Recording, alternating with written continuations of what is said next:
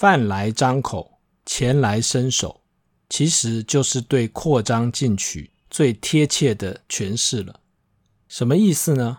就是天童的欲望有点像小孩，我饿了就要吃，渴了就要喝，有情绪就要哭。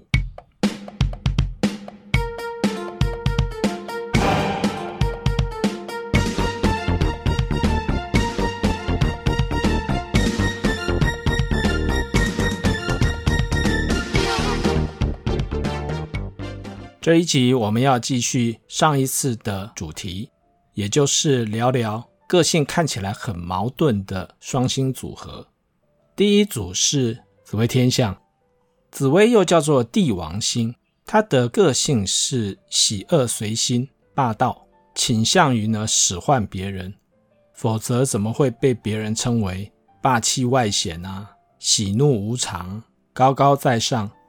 而在八颗阳性的主星，也就是杀破连贪、子府五相这八颗阳性的主星当中呢，天相是个性最温和的一颗主星。通常天相给人家的印象是恭谨、谨慎，倾向异于人，也就是听命行事。先前我们曾经介绍紫微斗数的十四主星当中呢。文官和武将的差别。作为一个武将，武曲呢是听命行事，而文官当中呢，天相代表掌管印鉴的人。要能够掌管印鉴呢，通常都是深思熟虑、能赋予重任、愿意听命行事的人。所以天相也被视为可以将他人交付的命令或使命打理妥当。当然。通常交付使命的就是老板，因此，如果紫微和天相在一起，一个要使唤人，另一个要听命行事，放在一起难免就会有一些矛盾。我到底是要使唤别人呢，还是听命行事？如果命宫当中只有天相一颗主星，异于人就异于人嘛，擅长粉饰太平的天相呢，就会有一套说服自己的方法。我是在服务人群啊，我是在帮助别人啊，我是奉命行事啊，我是一个值得信赖的人啊。但是身旁多了一颗紫薇，可能就没有办法心甘情愿的异于人，难免就会有一个疑问：为什么我总是要听命于人？难道我自己就不能发号施令吗？在紫微的双星组合里面呢，会有一种现象颠覆我们原本对紫微的看法。因为紫微是帝王星，所以我们很自然的就会认为，紫微的双星组合通常是旁边的这颗星呢会听命于紫微，由紫微发号施令，旁边的这颗星呢听命行事，来执行紫微的命令。但事实上，在紫微的双星组合里面呢，包括紫微七杀、紫微破军、紫微贪狼、紫微天府，还有紫微天相。在大部分的情况之下，紫微的双星组合里，主导个性的通常是紫微旁边的这颗星，而不是紫微。也就是紫微七煞所展现出来的个性呢，比较偏七煞。相同的，紫微破军所展现出来的个性呢，也比较偏向破军。那么，紫薇到底扮演什么角色呢？他扮演一个以一种高高在上、帝王之尊的态势呢，来展现旁边这颗星的特质。所以，以一般的情况来看，紫薇七杀呢，很像七杀，甚至于比七杀更能够发挥七杀的特质。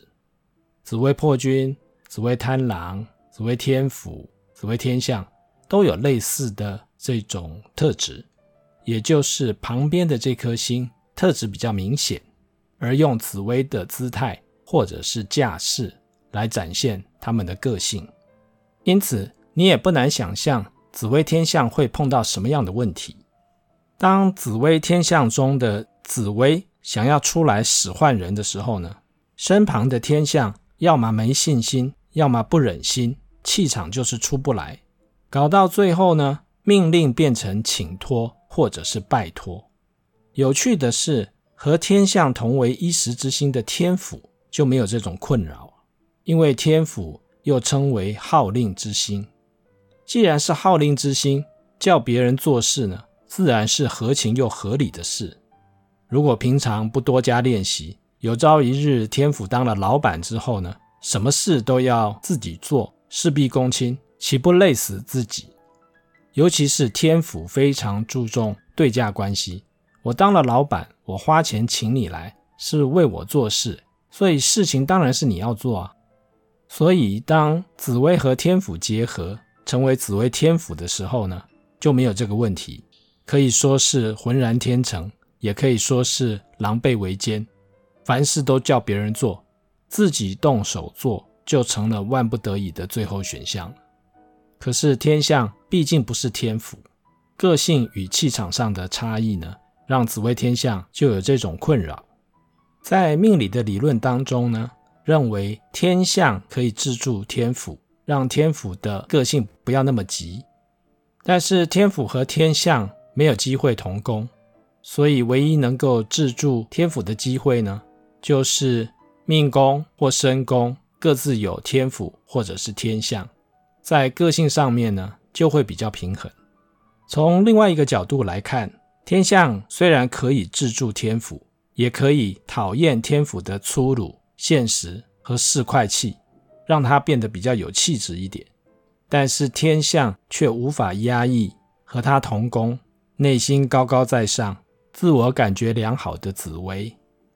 由于紫微天相两颗星一定是在辰位或者是戌位同宫，而辰戌位呢，在命理上又被称为天罗地网。有一种说法是，强势的主星在辰戌位当中呢，就会觉得自己被天罗地网给困住了，越想挣脱呢，就越难挣脱。但是紫微天象真的是被天罗地网所困住了吗？还是因为自己的个性感觉被困住了？那么紫薇到底什么时候才会出现呢？通常是。当别人踩了自己的红线，天象实在受不了的时候呢，才会找紫薇和对宫的破军来帮忙。接下来我们要聊的这一组双星组合呢，是天同巨门。在各种双星组合当中呢，最有资格成为深宫怨妇的，就属于天同巨门了。深宫怨妇的重点呢，不在深宫。因为你如果要抱怨，哪里都可以抱怨，不是只有进到深宫之后才会抱怨。重点也不在深宫怨妇的妇，因为男性的天同巨门也会有这种特质，所以深宫怨妇的重点在怨，而且会怨很久，久久无法散去。用白话文来讲，这种怨呢，就是记恨、记仇、负面情绪的累积。而这种怨力强大呢，甚至连辰戌位的天同，这个天同呢，对宫有巨门，或者是辰戌位的巨门，它的对宫有天同，这些组合呢，也有类似的个性和烦恼。但是如果要将这种怨力呢，全部归因于巨门，就有点欲加之罪，何患无辞的倾向。反正把所有的罪过都丢给叫做暗星的巨门。而且，如果这个论点成立，那么天机巨门、太阳巨门不是也应该是怨妇俱乐部的成员吗？同宫的天童呢，当然要负一点责任。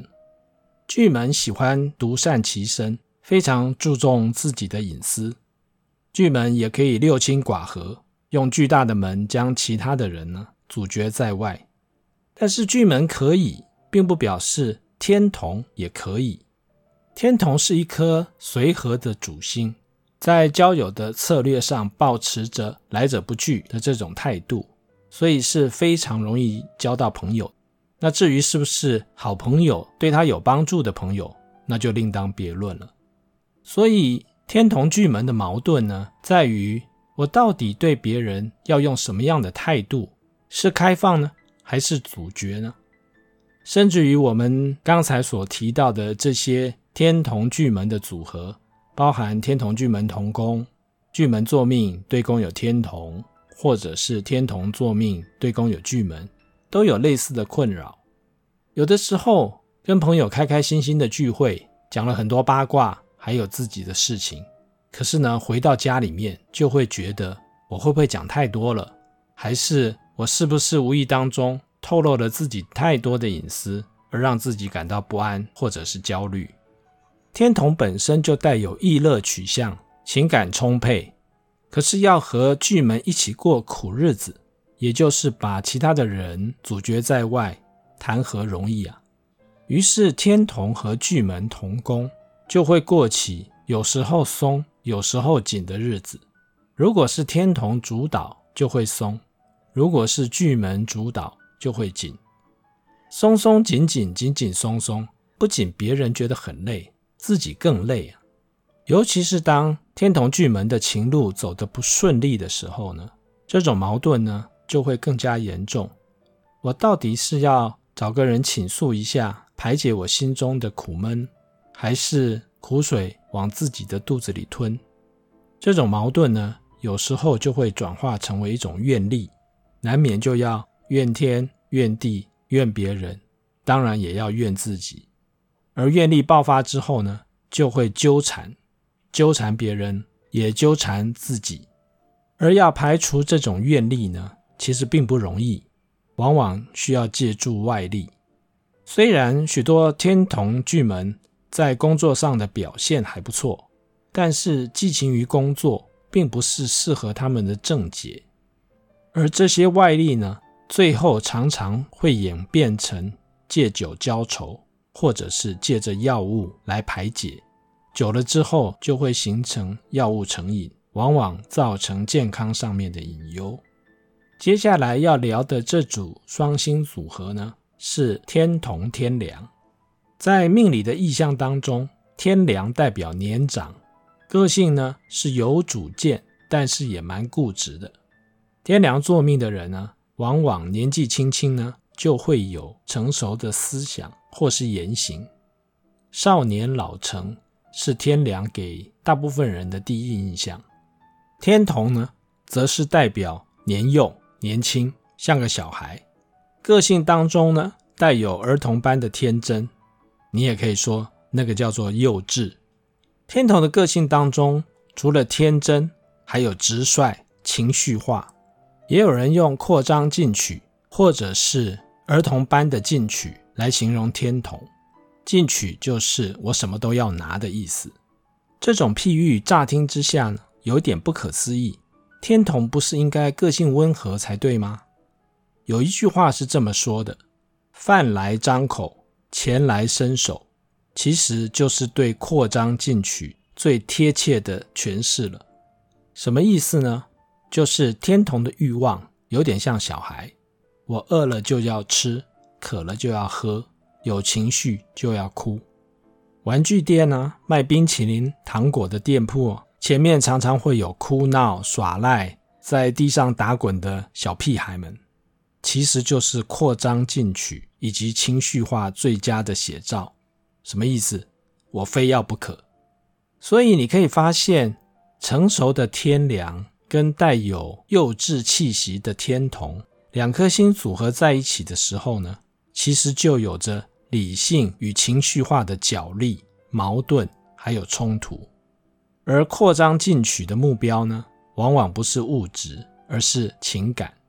在传统的技艺表演当中，常常会有一个节目叫做老悲少，表演者呢，通常要一个人分饰两个角色。上半身的打扮呢，是儿童，下半身则是老者的装扮。表演的人呢，他的脸部还有上半身要呈现儿童天真烂漫的表情或者是举止，但是下半身呢，却要呈现老态龙钟，甚至于举步维艰的老者步态，走路摇摇晃晃，好像快要跌倒。可是背个小孩呢，在他的背上呢，又尽情的玩乐玩闹，真是考验表演者的演技啊！而天同天良的处事风格，就会有这种看似不协调的混搭。有时候一本正经，有时候却是浪漫天真，有时候还会上演突如其来的感伤落泪。但是慢慢来和悠闲过日子，却是天同和天良难得的共事。天同叫做福星，天良叫做印星，所以一般认为天同能享福，有福气；天良则因为少年老成，容易得到长辈的欢心，进而获得长辈的庇荫，所以也叫做印星。而天同天梁的组合有个非常讨喜的名称，叫做福印相聚，也就是福星碰到了印星。自己既是福星，又有来自长辈的庇荫。如果这样的人还不叫做好命人，那其他的人就只能叫做拍命郎了。而在紫微斗数的十四主星当中呢，也有四颗星代表长寿，分别是天同、天梁、天机，还有贪狼。而天同、天梁的组合呢，这两颗星都算是福星。也代表在大部分的情况之下呢，天同天梁能活得蛮久的。当然，活得比较久的原因和他们的个性有关，不喜欢张扬，不喜欢出风头，还有躺着比较不容易中枪。当然了，躺着也会比站着舒服多了，站久了会脚麻。如果用生日的祝贺词“福如东海，寿比南山”来形容天同和天梁。是再贴切不过了。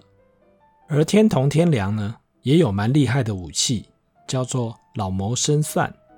外表看似温和无害的天同天梁呢，其实内在的想法比外在要复杂得多了。所以，当你觉得天同天梁好像很好欺负、无害的时候，可千万要小心啊！老谋深算的老狐狸，往往在你最不留意。注意力不集中的时候，就会有一招杀手锏出来了。你觉得自己的个性矛盾吗？还是你觉得身旁的人个性很矛盾？严格来说，只要是双星组合，命宫当中有两颗不同的主星，其实个性当中多多少少就带有一点点矛盾。毕竟他的价值观和行为模式同时受到这两颗星曜的影响，矛盾。自然是难免的。